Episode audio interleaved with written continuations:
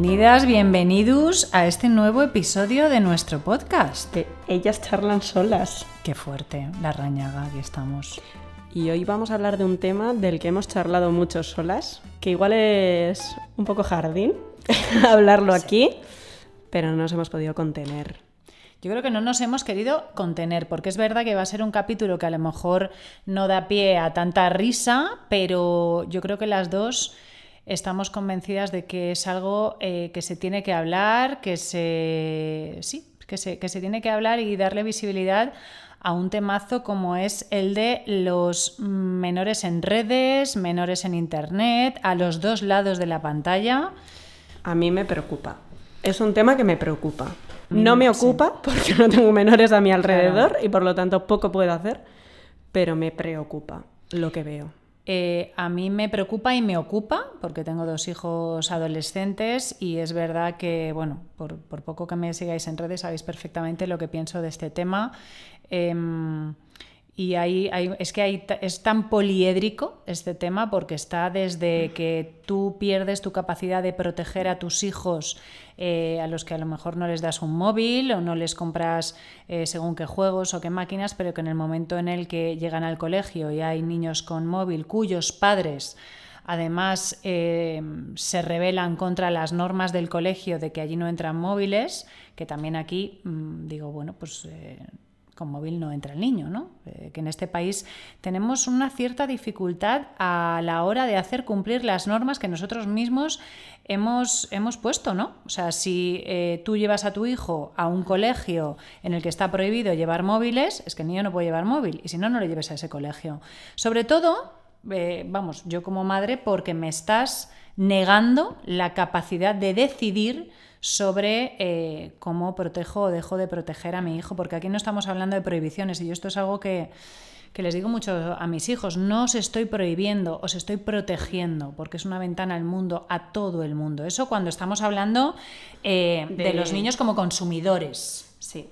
Pero a mí una cosa, o sea, esto también me preocupa, lo que pasa que es verdad que, o sea, bueno, fíjate si me preocupa que yo hice un directo hablando sobre esto, que está guardado en mi cuenta de Instagram sobre cómo podemos, en cierta medida, utilizar los recursos técnicos que nos ofrecen las redes sociales para protegerles, que si lo queréis ver, pues está en mi perfil de Instagram. Esto no, no es autobombo, es que creo que es interesante de, hmm, verdad. Pero lo que a mí me, no es que me preocupe más, pero sí que es un tema que me preocupa porque creo que se está normalizando una barbaridad, es la exposición de los menores en redes por parte de sus padres. Hmm. Y ya lo que me clama al cielo y lo que a mí me escandaliza muchísimo es la eh, exposición de los menores en redes por parte de sus padres para sacar un beneficio económico. ¿Directo o indirecto? Bueno, y muy directo. Sí, sí, pero que también hay una parte indirecta de yo sé que tengo más likes y saco al niño y eso los que nos dedicamos a temas de marketing digital sabemos que eso es un plus a la hora de conseguir otras campañas. Pues es que... me parece muy fuerte. Eh, es que lo es. Es que me parece muy fuerte, creo que hay que regularlo ya, urgente, eh, el tema de, tío, de ganar dinero a, través de los menores. Es que es fuerte. además, a, través de vender absolutamente y vulnerar absolutamente la, intimidad de tu hijo. De, bebés, mm, tío, de bebés. Pero de bebés que hoy son un bebé, pero mañana no lo van a ser. Pero fíjate, hablas de regular y yo creo que hay que regular varias cosas. Uno, esa exposición. Dos, el, acceso de los chavales a pantallas. O sea, yo espero que algún día sea denunciable que si yo veo a un bebé en un carrito con un móvil o con una tablet pueda denunciar a su padre, básicamente porque ya está demostrado que es, que es peligroso, o sea, que le estás jodiendo el cerebro a ese niño. Es decir, cuando yo veo a alguien a 100 kilómetros por hora en una calle donde se tiene que ir por 30 a 30, yo puedo denunciarlo. Entonces espero que eso sea denunciable. A mí me pasó una vez llegamos a hacer un brunch con, unos amigos, entré a las 11 en un restaurante, salí a la una y media y cuando llegué ya estaba y cuando me fui seguí allí un niño como de unos nueve años al lado de dos mujeres que estaban hablando, pegado a una máquina. En ningún momento de esas dos horas y media nadie le dirigió la palabra al niño, el niño no apartó la vista de aquella máquina. Digo, bueno, pues este es un niño que está abandonado, vamos a llamar a la policía. Eh, servicios sociales. Claro, vamos a llamar a servicios sociales, ¿no? Entonces, regulación de los niños como consumidores, regulación de los niños expuestos y regulación de los niños que están trabajando Es que es fuerte, tía. eh, en redes sociales como youtubers. bueno, bueno, Eh, bueno. Es yo que es que no ya- sé qué parte me, o sea, es que me eso mata ya, más. eh, me parece, tío. Lo que es increíble es que no esté, no sé si está regulado, pero desde luego no está regulado como tendría que estar en el momento en que hay niños de cuatro años trabajando, generando millones de euros para unos padres que, tampoco están controlados, o sea, ni siquiera está controlado dónde meten ese dinero. Bueno, esto es un clásico. O sea. Bueno, claro, pero es un clásico desde Marisol, Luis Miguel, el- Britney Spears, El niño de. Joselito, No. el de solo en casa. eh, Macaulay Culkin. Es que fatal, el Claro, pues fatal. es que luego esa es otra, porque yo el otro día leía un artículo en el que, bueno, unos psicólogos pues especializados en todo el tema de la exposición de menores tal hablaban de que evidentemente va a causar a esos niños que se han visto expuestos, tía, que yo he visto vídeos de partos. ¿Eh? Sí, o sea, hay Y no con fines médicos. no, o sea, hay influencers que han grabado en vídeo sus partos Y sus partes. Bueno, con un píxel, con unos Bueno. píxeles. Pero que han grabado sus partos, tío, y yo estoy viendo desde ese niño cómo nace hasta tres días después mm, cómo va, hasta cuando le sale el primer diente, hasta cuando está malito, hasta qué pañales usa, porque es una colaboración con Dodot o con cualquier otra marca, hasta la fiesta de su cumpleaños, que no es una fiesta de cumpleaños, sino es un, un esperpento eh, absolutamente comercial, donde lo que menos importa es que el niño cumple un año, eh, que el niño se lo pase bien, ¿no? que esos niños luego van siendo más mayores, que, que- joder, es que es fuerte, tía. Y luego que aparte no sabemos qué le pasa a un niño que, que llega a los 18, por poner una edad, habiendo sido expuesto en, en Instagram, porque no, lle- no llevamos 18 años de Instagram, es decir, ese niño todavía no existe. Pero los, que, los niños que sí que han estado expu- expuestos a los medios de comunicación desde pequeños, sí existen. Y Sí. bien, lo que es bien. Claro, es que a nivel identidad, ¿no? Lo O que es sea, bien no han acabado. Tú imagínate... Los hijos de las folclóricas, pues estos, los niños actores. O sea, tú no dirías que es gente que dices, hostia, qué bien. Qué bien, o sea, Qué así, bien. así O todos. sea, quitando Carlitos de Cuéntame, yo creo que el resto. No, y habrá algunos que sí, pero es verdad que las probabilidades de que haya un problema a nivel de identidad están ahí. Fíjate, ¿no? Que tan- esto que hablamos tanto en, pues sobre todo en nuestras formaciones y demás, y que tiene que ver con este vivir pensando en lo que los demás van a pensar o decir de ti. Pues tú imagínate a qué niveles se lleva eso cuando han visto desde que naces, eh, cómo duermes, eh, esa exposición. O sea, yo veo muy difícil, por no decir imposible, que no haya un tema, un problema a nivel identidad cuando toda tu vida has estado expuesto, sobre todo sin ninguna necesidad. Y, y mira lo que voy a decir. Quiero decir, tú naces y eres eh, Carlota de Mónaco. Vale, Leonor. Leonor. Hombre, es complicado ser la reina, la futura reina de España y no estar expuesta, que no lo has pedido tú tampoco. Ahí, bueno, nos meteríamos en otro jardín, ¿no?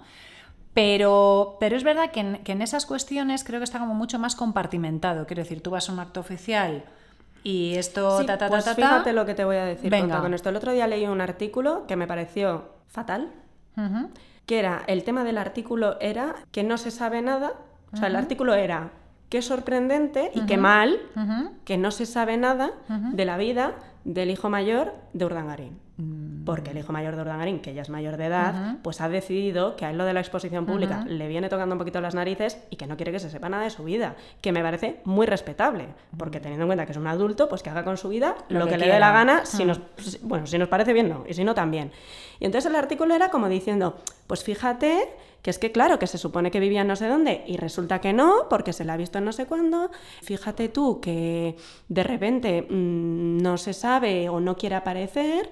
Y luego el propio artículo decía, también es verdad que al haber sido, al ser el más mayor, pues ha sido el que más ha sufrido las consecuencias claro. de la exposición pública. Pero al mismo tiempo estaban como recriminando en el artículo que hay que ver, que no que su hermano se sabe dónde estudia, que su hermana, bueno, es que no sé si tiene hermanos o hermanas, no sé muy bien quiénes son, pero que los demás sí que se sabía todo y que él, pues que no quería.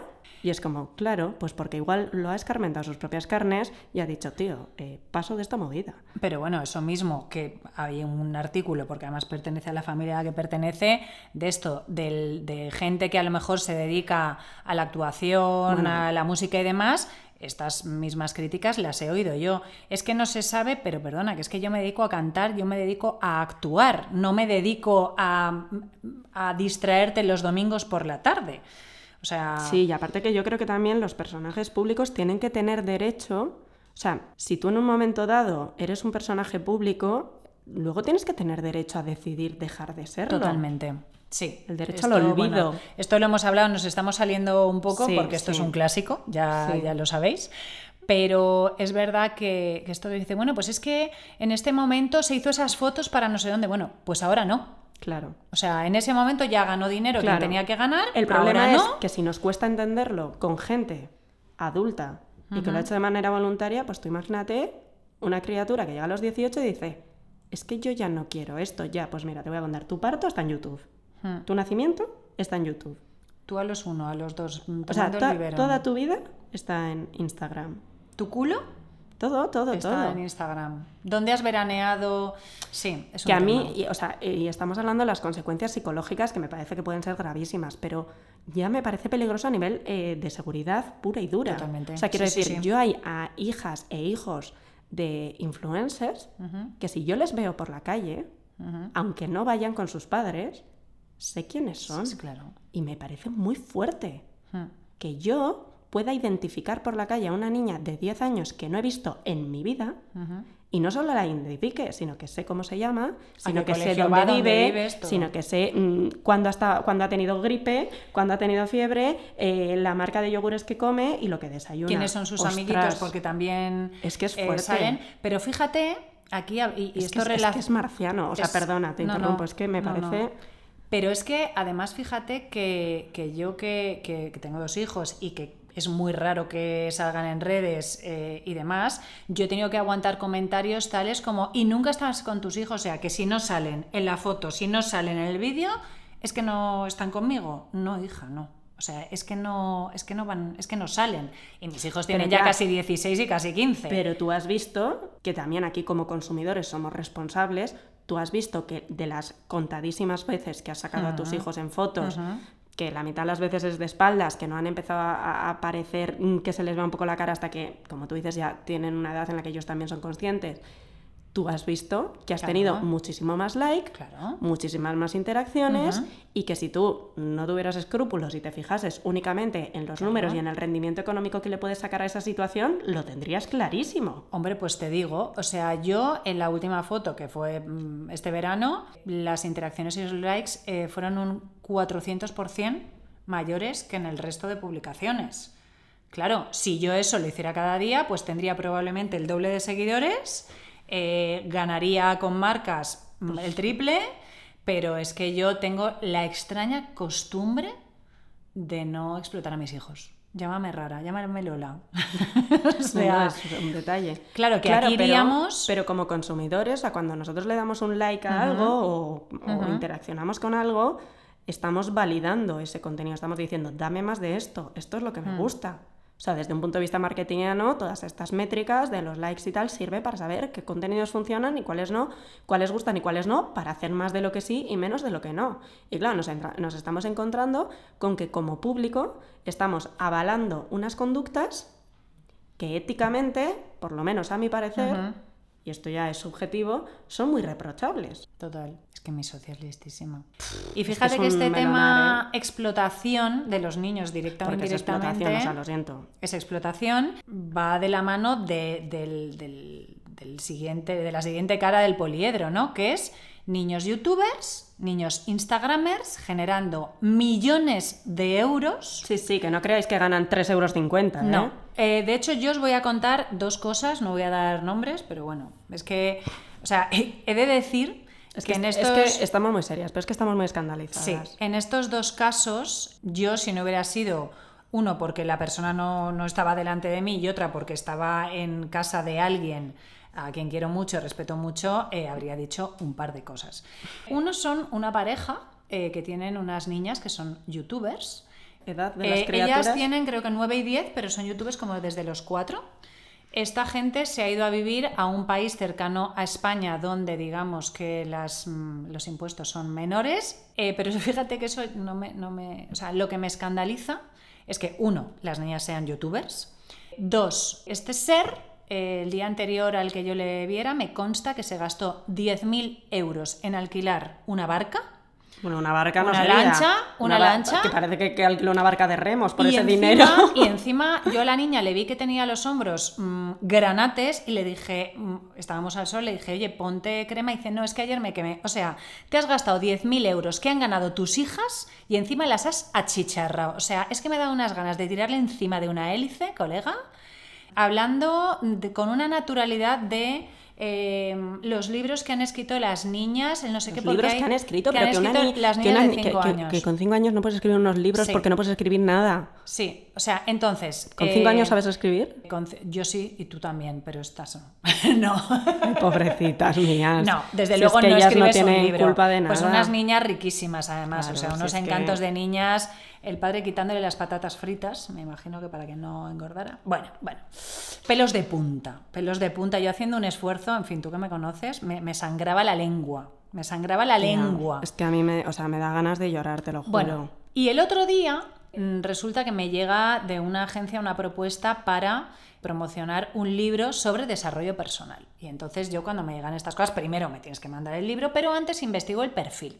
Y empiezo a ver cosas raras porque, claro, a mí, aquí mi socia y yo, aparte del desarrollo personal y a los podcasts sobre los temas más mm, extraños, Variopintos. pues nos dedicamos a temas de marketing digital. Y entonces empiezo a investigar... Bueno, y digamos que la CIA al lado nuestro no, No, tiene nada que hacer. Me extraña, de hecho, que no nos hayan contactado, ¿eh? que no hayan dicho, mira, necesitamos rastreadores no del COVID, sino del Instagram. del Instagram, porque lo que sabemos es que algo nos huele raro. O sea, claro, ya tenemos un poquito los huevetes pelados de "Mm, tantos seguidores, pero pocos likes, y estos likes, este contenido, y sobre todo que de- una persona que se supone que se dedica al desarrollo personal con medio millón de seguidores, digo, es raro que no me suene, dado que.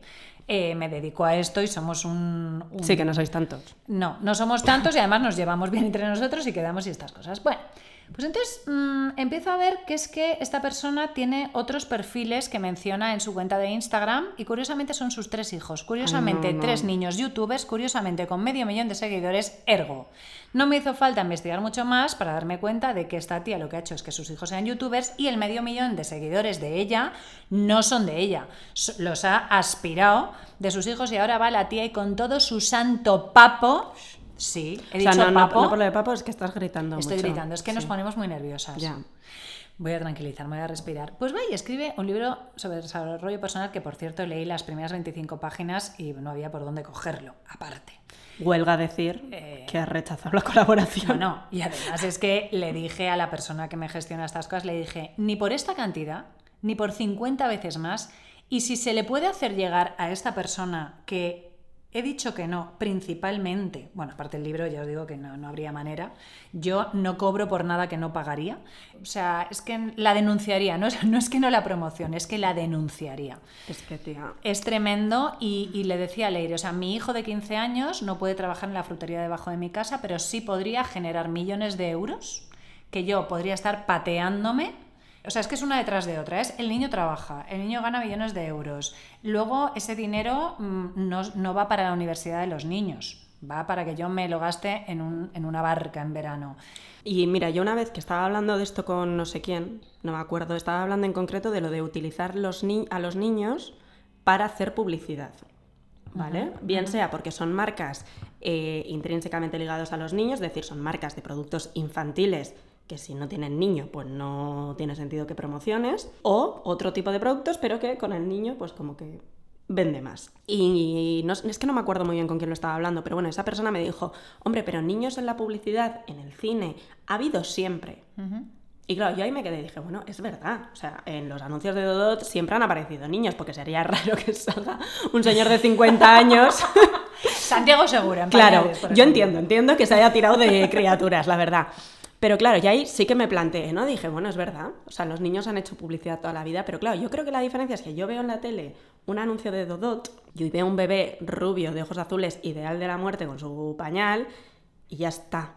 No sabes cómo se llama ese niño. Claro, el problema es eso. Yo no sé cómo se llama ese niño, no sé quién es su padre, no sé quiénes son sus hermanos, no sé dónde vive. O sea, yo creo que ahí el problema es eso, ¿no? Que, que- que conocemos todo lo demás. Pero también hay otro tema. Po- en poco publicidad, pasa, ¿eh? en publicidad no sé cómo está el tema. Está pero, regulado, está regulado. Claro, y en el tema de las pelis, por ejemplo, las gemelas Olsen son, o sea, todos los niños que aparecían y me imagino que aparecen X tiempo son gemelos porque no pueden estar más de X horas en el plato, etcétera, etcétera, etcétera. De hecho, fíjate Bueno, que a mí menos Lindsay Lohan que hizo una película de gemelas siendo una. bueno, ya se desdobla. Ella, bueno, También acabó fenomenal, la verdad. Un claro ejemplo de, que, mara- de que todo funciona fenomenal. Lindsay, está Lindsay y luego está Britney, que ahora justo no sabemos cuándo, ve, cuándo escucharéis esto, pero Le acaban Por de fin. quitar la custodia a su padre. Pero, eh, y aquí meto inciso, no se está comunicando bien este tema, porque se está diciendo que, que Britney por fin es libre. No, no. Le han quitado la custodia al padre, pero sigue bajo custodia. Ahora están diciendo a quién se la dan. Con lo cual, Hmm. otra cosa es que, claro, de todas las personas a las que se le pueden dar, pues por fin se la han quitado al crápula de su padre. Pero que, bueno, Yo es que de base, fíjate, y esto es algo que en mi casa se ha hablado mucho, eh, que es esta cosa de que haya padres que viven de sus hijos. Jo, es que es Oye, ni hijos que vivan de sus padres pasado una edad, a ver, pero es verdad que hay cosas que son Bueno, naturales tía, y hay cosas que no lo son. Pero a ver, es que si, si por ley, o sea, yo, si por ley no puedes trabajar, porque puedes, o sea, no sé, porque puedes ser youtuber. Es que ser youtuber es un trabajo. Hombre, también- yo que estudié Derecho, el Estatuto General de los Trabajadores dicen que tú haces algo y por eso te pagan, eso es un trabajo. Entonces, tú eres youtuber y por eso te pagan. Sí. Bueno, claro, aquí a lo mejor estos padres dirán, no, no, si el que, si el que hace las cosas es mi hijo y cobro yo. No está Ah, bueno, trabajando. claro. No, no, es peor. Pero sobre todo tienes que usar la imagen, porque, porque la- a ver, las, las niñas estas de las que hablaban ni han escrito los libros, evidentemente, porque con cinco años no escriben libros, ni editan los vídeos del canal de YouTube, porque evidentemente no saben, etc, etc. Pero, pero me da Bueno. igual, tío, es la imagen y es lucrarte de... Y luego otra cosa, que esto lo hablaba yo con, con la chica que me lleva de negociación, dice, bueno, a lo mejor los niños con 5 años querían ser youtubers, digo, claro, y comprarse un tigre de bengala eh, y, y muchas cosas más que quieren hacer los niños de 5 años, pero ahí estamos los padres para protegerles, Hombre. educarles, guiarles, no para decir, da igual lo que digas, tú te vas a poner a anunciar cosas y vamos a ganar un montón de pasta, vas a ver qué bien. O sea, el niño niño... le da igual, tía. O sea, al niño le da igual. Si hay niños de, de, de ocho meses haciendo publicidad, ¿qué voluntad tiene ese niño? Y luego hay una cosa, ¿no? Volvemos a la identidad. ¿Qué pasa con esas niñas cuando ya no son niñas o Ya, niños tía. youtubers? Ya no hacen gracia, que de hecho este es un tema de los niños actores, ¿no? Que de repente Claro. crecen. Les- les cambia y- la voz. Y les cambia la voz y o saben, o saben Redirigir. gestionar y redirigir muy bien. O de repente, pues bueno, el típico juguete roto, lo que, lo que se ha dicho. Totalmente. Y además, fíjate, y a mí es que lo de los niños youtubers me, me toca especialmente en las narices porque, claro, los niños youtubers buscan público infantil, quiero decir. Tú, Claro. padre de esos niños youtubers, lo que quieres es que mis hijos eh, se frían el cerebro a, bar- a- a base de ver esa sarta de, de- por otro lado, y aquí voy a juzgar Uy. y voy a opinar, sí, esa sarta de gilipolleces, porque encima es que hay que verlo. De hecho, yo con mis hijos he hablado mucho de este tema y ahora que ya son mayores les he dicho, vamos, os voy a enseñar, o sea, ya que me dedico a esto, os voy a enseñar, uno, que sea seguro y dos, a generar Un de criterio. Claro, o sea, generar con criterio y un contenido que tenga que ver con objetivos. Esto, para esto tiene un curso mi socia genial, ¿eh? No. Y diréis, ¿vais a meter una cuña publicitaria Sí. al curso en cada capítulo del podcast? Bueno, ¿por Sí. qué no? ¿Por qué no? Venga. Es Oye, nuestro podcast. Ya está. Nuestro podcast, nuestros cursos, nuestras cosas, nuestras cuñas. Nuestras coñas. Entonces, eh, por favor, regulación. O sea, si Sí. aquí hay alguien del gobierno escuchándonos, Si no, hacédselo llegar. Claro. Mandar esto a la Moncloa. o sea, vayamos al Congreso eh, y protestemos. Eh, es por si no nos habéis entendido. Uno, a niños que trabajan y generan pasta en redes. Dos, el consumo de pantallas por parte de niños. Es, ¿sabes? Bueno, el otro día salió el primer niño ingresado por ser adicto a Fortnite. Bueno, el No, no, primero, no. o sea, el primero que han ingresado, pero... No, no, yo hace ya como dos años eh, leí Sí. una noticia que era una niña de Estados Unidos a la cual sus padres la habían encontrado meada y cagada en el sofá eh, porque llevaba no sé cuánto tiempo jugando eh, y digo yo, a ver, la niña no ha pasado de juego con las muñecas a me meo y me cago encima con tal de no levantarme para ir al baño y jugar a esto. Eh, o sea, ¿cómo, cómo ha pasado Es eso, que, no? o sea, es preocupante, ¿eh? porque hay, o sea, el tema de las pantallas, el problema es que los avances tecnológicos van mucho más rápido que las legislaciones, claramente. Entonces, claro, hay muchas cosas que no están reguladas. Y, por ejemplo, un tema que es muy preocupante, mucho, y que no sé si se está hablando demasiado, es que está creciendo muchísimo la ludopatía entre adolescentes. Adolescentes, gente joven, tal. Y es un tema muy serio, evidentemente, porque es que es una enfermedad. ¿Y cuál es el problema? Que toda, mucha de la legislación pues va enfocada, que me parece bien, ojo, que creo que, que una cosa no quita la otra, pero va muy enfocada pues a lo de que no se abran em, salas de juegos a X metros de colegios para que bueno pues para que los niños en el recreo no puedan ir y que se fomente pues el tema de las apuestas todas estas cosas no o sea eso me parece muy bien pero el problema es que están los niños apostando online y que da igual dónde les pongas el salón de juego como si no se lo pones. Es que está online. Entonces los móviles tienen muchas cosas buenas, muchísimas, y, de verdad que, yo soy súper defensora de las redes sociales y de la tecnología y de todo, creo que tienen muchas cosas buenas, pero hostia, es que tiene muchas cosas muy peligrosas. Pero vamos a ver. Y no estamos teniendo capacidad ni de reaccionar, ni de legislar, ni de, no sé, ni de educar en todo esto a la velocidad a la que funciona la tecnología, y es un problema. Yo estoy muy a favor de los coches porque son muy útiles, pero yo no cojo y le doy un coche a mi hijo de 10 años. Claro, sí, sí, totalmente. Básicamente, ni eh, me pongo a 200 por hora en la carretera con un coche. Entonces yo creo que es una, un, ejemplo muy claro de esto. Pero fíjate que aparte de la legislación y demás, o sea, yo que siempre voy mucho a, lo particular, ya sea en el desarrollo personal como en el de los padres. O sea, al final y esto hice un directo, yo creo que fue con Rosa Molina, psiquiatra, en el que hablábamos de esto, ¿no? Muy poco tienes que saber de temas de pantallas y niños para no saber que hay conexiones neuronales que no se van a producir porque tu hijo está delante de una pantalla de algo plano, que los niños lo que necesitan es eh, uno, experimentar, ver el mundo, relacionarse con otros niños y aburrirse, porque ahí es donde se genera lo bueno. Entonces, Seamos claros, uno, hay muchos padres que les arrean una pantalla, vamos, muchos, muchísimos, que les arrean una pantalla a los niños, no porque sea bueno para el niño, porque dicen es que hay juegos educativos, claro, como el parchís. Le das una pantalla a tu hijo para que no te toque los cojones. Y esto es así. Esto es así. Entonces, lo primero, como siempre, darte cuenta de lo que estás haciendo y segundo, de las consecuencias. O sea, si tú le estás dando una tablet a un niño de dos años, le estás jorobando el cerebro. Y es tu hijo, quiero decir. Los padres estamos aquí, vuelvo a repetir, para proteger, para guiar, para educar. Y fíjate que yo con el tema de las pantallas, por primera vez creo que en mi vida he hecho algo que no va acorde con mis valores y con mi criterio, que es darles un móvil a mis hijos porque la psicóloga, la orientadora del colegio, me ha dicho que era lo mejor porque como todos los niños lo tenían, ellos se sentían diferentes y ahí veía una cosa. Entonces, lo que estamos haciendo es darle una pistola a nuestros hijos y decir, vamos a rezar para que no se peguen un tiro. Eso es lo que estamos haciendo.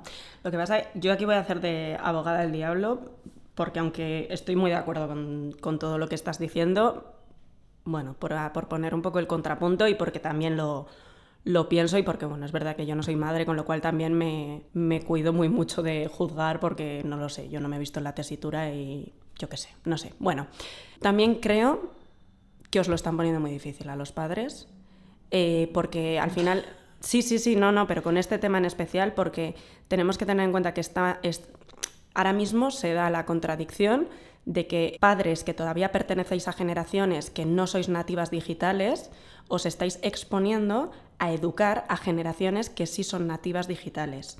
Entonces, ahí hay un salto eh, en el que los conceptos están claros y la información está y todo esto que tú dices de que no es sano y tal, pero también hay un, o sea, que me parece muy difícil educar en materia de tecnología y de uso, ya sobre todo cuando son un poco más mayores, ¿no? Cuando, cuando ya lo empiezan a utilizar y cuando todo esto, porque ahí hay un salto generacional que es complicado, tía. Es que yo, yo me pongo en la tesitura y yo tengo 27 años y me pongo en la tesitura de ahora tener un adolescente a mi cargo y que tenga TikTok, y tío, yo sé cómo funciona TikTok, pero yo sé cómo funciona TikTok porque yo me dedico a esto. Pero es que es precisamente. Pero podría no saberlo. ¿Y cómo, cómo, gestiono eso? Claro. Es que, claro, estoy, estoy batallando. Le estás dando una pistola rezando para que no se dispare. Total. Porque yo lo que creo es que no tendría, o sea, un móvil. Pero es que ni siquiera una un pistola, móvil, pero porque una pistola sé lo que es.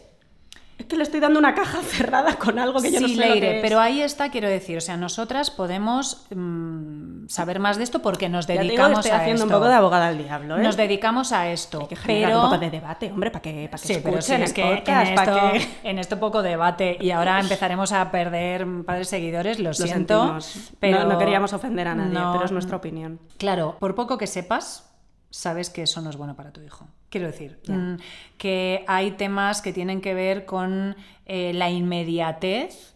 O sea, yo creo que uno de, de- de los factores básicos para tener éxito en la vida, entendiendo éxito como que me pase lo que quiero que me pase, es el saber eh, postergar, el saber esperar, el tener tolerancia a la frustración. Y estos niños, o sea, a mí me da mucho miedo eh, pensar que cuando estos niños tengan 25 años van a tener cero tolerancia a la frustración, porque la no tolerancia a la frustración genera violencia. Lo quiero todo y lo quiero ya. Y si no, y de hecho tú ves eh, a niños que cuando sus padres les van a quitar el móvil o lo que sea, ¿cómo se ponen esos niños? Ese niño, dentro de 20 años, eh, no va a tolerar que nadie le diga espera, que le diga no. No va, a toler- no va a ser capaz de meterse en ningún proceso que, que- que- que precise de un esfuerzo y de un tiempo. Vamos a tener una generación de tarados. Y tía, también todo lo que... O sea, yo doy gracias a la vida. al- Que me ha al- dado tanto. Que me ha dado Por tanto. esta socia que Por esta socia, al universo, a quien tenga que dársela, por haber sido adolescente en una época en la que no existía Instagram. Porque creo que a mí, por cómo soy yo, no me hubiera hecho ningún bien, tía. No me hubiera hecho ningún bien ver todo lo que veo en Instagram, porque yo lo veo ahora y no me afecta porque sé poner límites y porque sé poner perspectiva y decir, eh, vale, esto es irreal, pero hostia, si no tuviera esa capacidad, Pero Leire, adolescentes, que decir, si nos pasa a los adultos, o sea, ¿cuánta gente, cuántos mensajes recibimos tú y yo de gente, pues eso, que, que- que se compara con vidas que encima son mentira, que no es que sean ideales, que son mentira? Sí. Eh, hablábamos, pues eso, de los cuerpos, de las vacaciones, de los matrimonios. Sí. Eh, o sea, está claro que tienes que tener el eje muy bien construido. O sea, yo desde aquí, por si os sirve lo que, lo que yo hablo con mis hijos, pues uno, que tengan claro que los likes, que, el- que todo esto, ¿no? Y además ellos ven a su madre que se dedica a esto y yo les explico muy mucho. eh, Claro, es que en tu caso también es como difícil, ¿no? Porque ellos te verán que tú vas no pegada a un móvil, porque no estás pegada a un móvil, pero que sí que eres pero usuaria. Se lo explico muy bien. Uno, cuando de repente pues tengo que publicar algo que no he programado, etc., les pido perdón. Les pido perdón. Les digo, chicos, tengo que publicar algo y les explico muchas veces el tema de, chicos, a mí los seguidores, los likes, os podéis imaginar que me da igual y ya son ellos los que me dicen, claro, mami, más seguidores, pues más talleres, más libros Claro. y es tu negocio. Y ya me lo dicen ellos. Ay, pero porque- son mis, mis chicos. bueno, y es que llevo 10 años eh, contándoles lo mismo. Y es verdad que mis hijos, fíjate, y esto mm, algo tendré que ver, pero también yo tengo mm, amigos conocidos que salen en la tele y le dan cero No les impresiona. Les importa un huevo, Muy bien. mm, nivel mm, claro, Dios. porque lo, lo tienen como muy normalizado. Lo tienen normalizado y les he explicado mucho que, el- Que eso lo, no es nada. el- lo importante de la vida no es eso. Ya. lo importante en la vida son otras cosas. Sí. Y es verdad que cua- ahora que están, están en, el, en el cole, ahí les dan los teléfonos durante un tiempo y cuando llegan a casa el fin de semana, los móviles me los quedo yo. Eh, y les doy 15 o 20 minutos al día para que hablen con sus colegas, pero el resto del móvil está en mi bolso. Muy bien. Y nos dedicamos Es a hacer tía, cosas. el tema eh, del móvil, y con esto ya vamos a acabar porque una vez más nos estamos yendo de tiempo, igual tenemos que hacer un podcast de dos horas, ¿eh? Igual... O de cuatro. No, pero claro, lo que tú dices, el móvil está en mi bolso. Es que uno de los problemas también es la portabilidad del móvil. O sea, quiero decir, yo no soy nativa digital, es decir, yo no, no no he nacido con las pantallas, pero cuando yo tenía 14, 15 años ya había las primeras redes sociales. O sea, había Twenty, había Messenger, había, bueno, pues otras cosas, pero que también eran y que servían para lo mismo al final, para subir fotos, para hablar con tus amigos y para este tipo de cosas, ¿no? Pero claro, yo uno, en mi casa había un ordenador para nosotros somos dos hermanos, para mi hermano y para mí, con lo cual, como poco te lo tenías, te tenías que dividir el tiempo. El ordenador estaba en zonas comunes de la casa, es decir, Bueno, importantísimo eso también. Claro, eh, con lo cual, pues bueno, tampoco era un acceso ilimitado e incontrolado. O sea, yo me acuerdo que, que mis padres, claro, veían la luz de la pantalla, no veían lo que había en la pantalla, pero veían la luz de la pantalla y me decían, Leire, a dormir, Leire, apaga el ordenador. Yo apagaba todas las luces pensando que así nos iban a dar cuenta que había una pantalla blanca brillando en medio del salón. Decían, "Ch, a la cama. Y claro, el momento en el que ya te ibas a la cama, se acabó.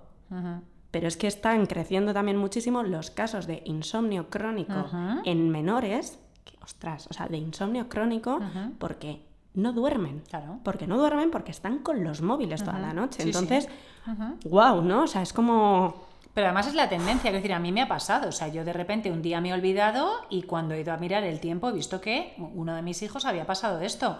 No va a volver a pasar y por supuesto se ha quedado tres semanas sin móvil. Sí, sí. Porque si no sabes hacer uso de tu libertad, pero vamos, esto te pasa a ti, a Sí, mí y a todo sí, el sí, mundo. pero si que no sabes que- hacer uso de tu claro, libertad, no la tienes. Pero que quiero decir que para mis padres me imagino que sería un reto de repente exponerse a un ordenador con conexión en internet, con conexión a internet en casa con dos adolescentes, que era la edad que teníamos en ese momento, que además empiezan a tener que hacer ese uso del ordenador para el colegio y para todo, pues para los trabajos, para tal, no sé cuántos, o sea, es decir, les tienes que dar acceso.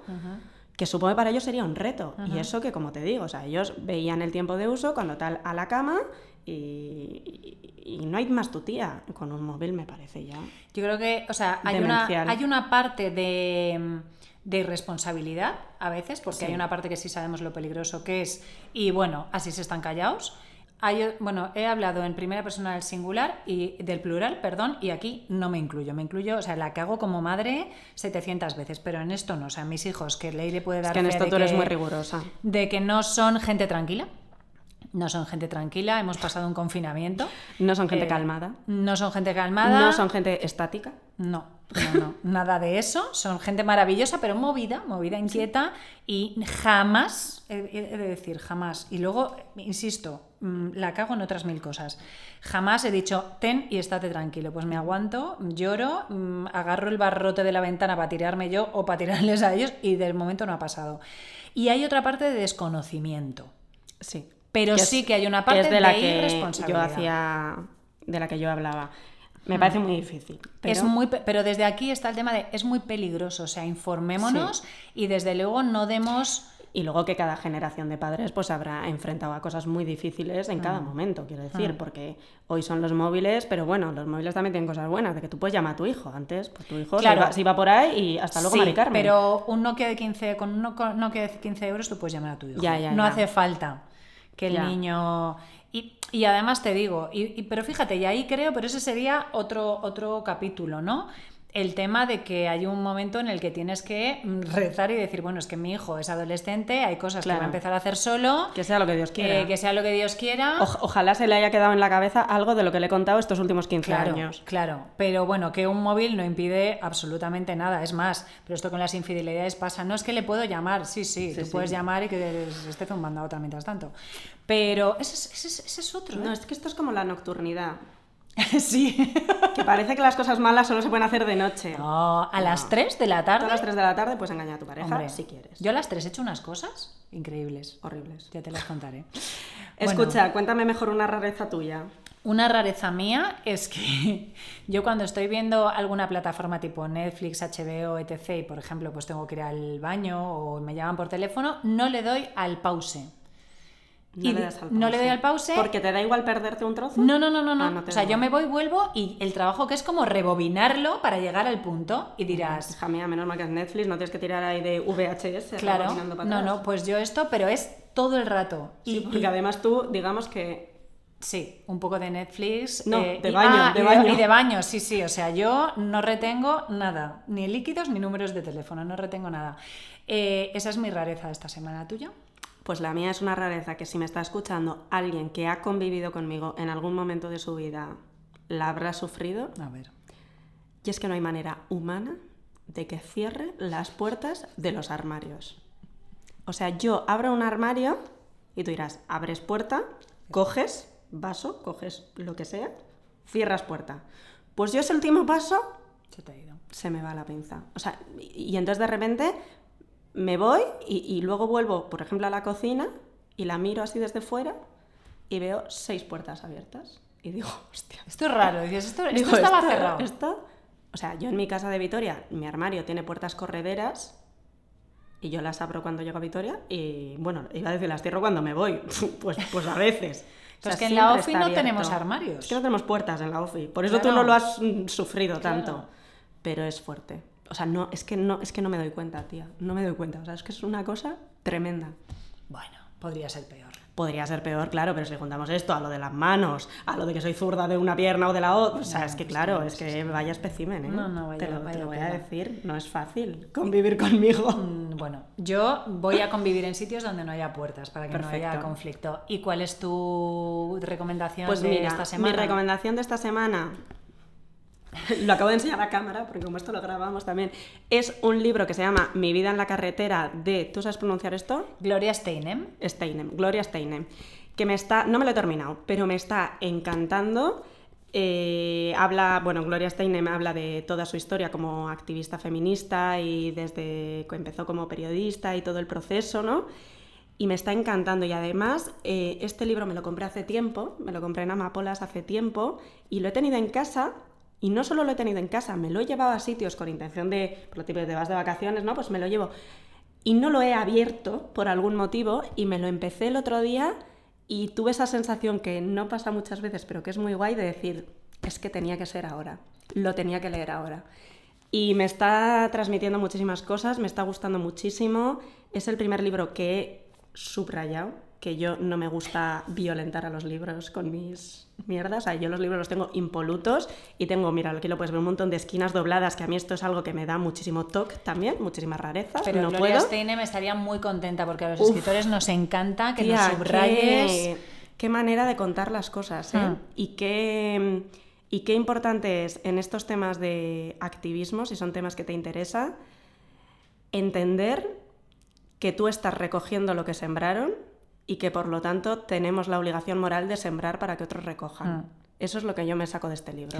Es, es- Joder, qué capitulito intenso nos es- está quedando, ¿eh? No, no, no, pues, eh, pues espérate, que ahora va la, que ahora va la mía, pero fíjate que Gloria Steinem aparte habla de, de la importancia de los viajes también Y de viajar sola. y de viajar Y sola. yo este libro me lo empecé en mi primer viaje sola a París, que me senté en los jardines, ¿cómo es? Los de Trocadero, ¿es? Los que están ahí donde el Louvre. Joder, ahora me, ahora me has bueno, pillado. No son los de no, los de las Tullerías. Las, sí, Sí. las eh, Le, Tuileries y esas cosas. Pues me senté a leer un rato porque estaba cansada ya de caminar y cuando me di cuenta llevaba dos horas y media Hmm. enganchada aquí a, a Gloria. Pues mira, que claro, fue nuestro primer episodio. Ellas viajan solas, Leire se iba a París. Ahí sí, es que todo encaja, todo encaja. He vuelto, ¿eh? Por cierto. por Eh, si- Menos mal. por si os lo estabais preguntando. Has vuelto y no tenemos puertas, todo, todo está en orden. Mi recomendación es El malentendido de Irene Nemirovsky. Es un libro. Es un libro y es un, un libro que habla, y, y estamos hablando de principios del siglo pasado, de algo tan actual y tan perpetuo y tan de siempre como son los mareadores. Wow, uno de tus temas estrella. Efectivamente, y el malentendido es la historia de un mareo, eh, pero yo creo que lo escribió, no sé, en 1915 o algo así. Y, y Hombre, bueno, es que el mareador existe desde que el mundo pero, es mundo. Vamos, los cavernícolas debían marear. Y bueno, es interesante porque yo creo que, que para, para darte cuenta de que lo que te pasa a ti les pasa a muchas, eh, pues bueno, verlo en un libro. Y, Te hace de espejo, ¿no? Claro, te hace de espejo decir, hostia, pero que a esta de hace 100, 100 años ya le pasaba lo mismo, ¿no? Eh, no es consuelo, pero yo creo que la perspectiva nos puede ayudar a tomar Hmm. decisiones y a decirle al mareador a la primera de cambio, mira, Cari, ¿vas a marear? Esto ya lo desarrollaremos. Yo no he tenido mareador nunca, tía. Yo no conozco esto. Ese, oye, un episodio sobre mareadores o no, o no ser mareado, ¿cuáles son los factores que hacen que seamos mareadas o no? Yo eh, no lo he experimentado. Pero yo sé por qué. Pero lo vamos a hablar en otro episodio. Bueno, pues ya me lo contarás. Venga. Venga. Eh, pues hasta aquí, queridas, muchísimas gracias. Perdón por la intensidad, pero es que Sí, mm, ya nos- sabemos nos que hoy no ha sido eh, el Festival del Humor, pero es que esto es, ellas charlan solas y nosotras, pues cuando charlamos solas, muchas veces nos reímos y muchas otras nos indignamos. Y oye, la indignación compartida, pues siempre es un poco menos indignación, o más, no sé, yo qué sé. Bueno, Indignadas nos despedimos. Os queremos. chao. Chao. Ellas charlan solas, Una charla de amigas entre Sol Aguirre y Leire Larrañaga.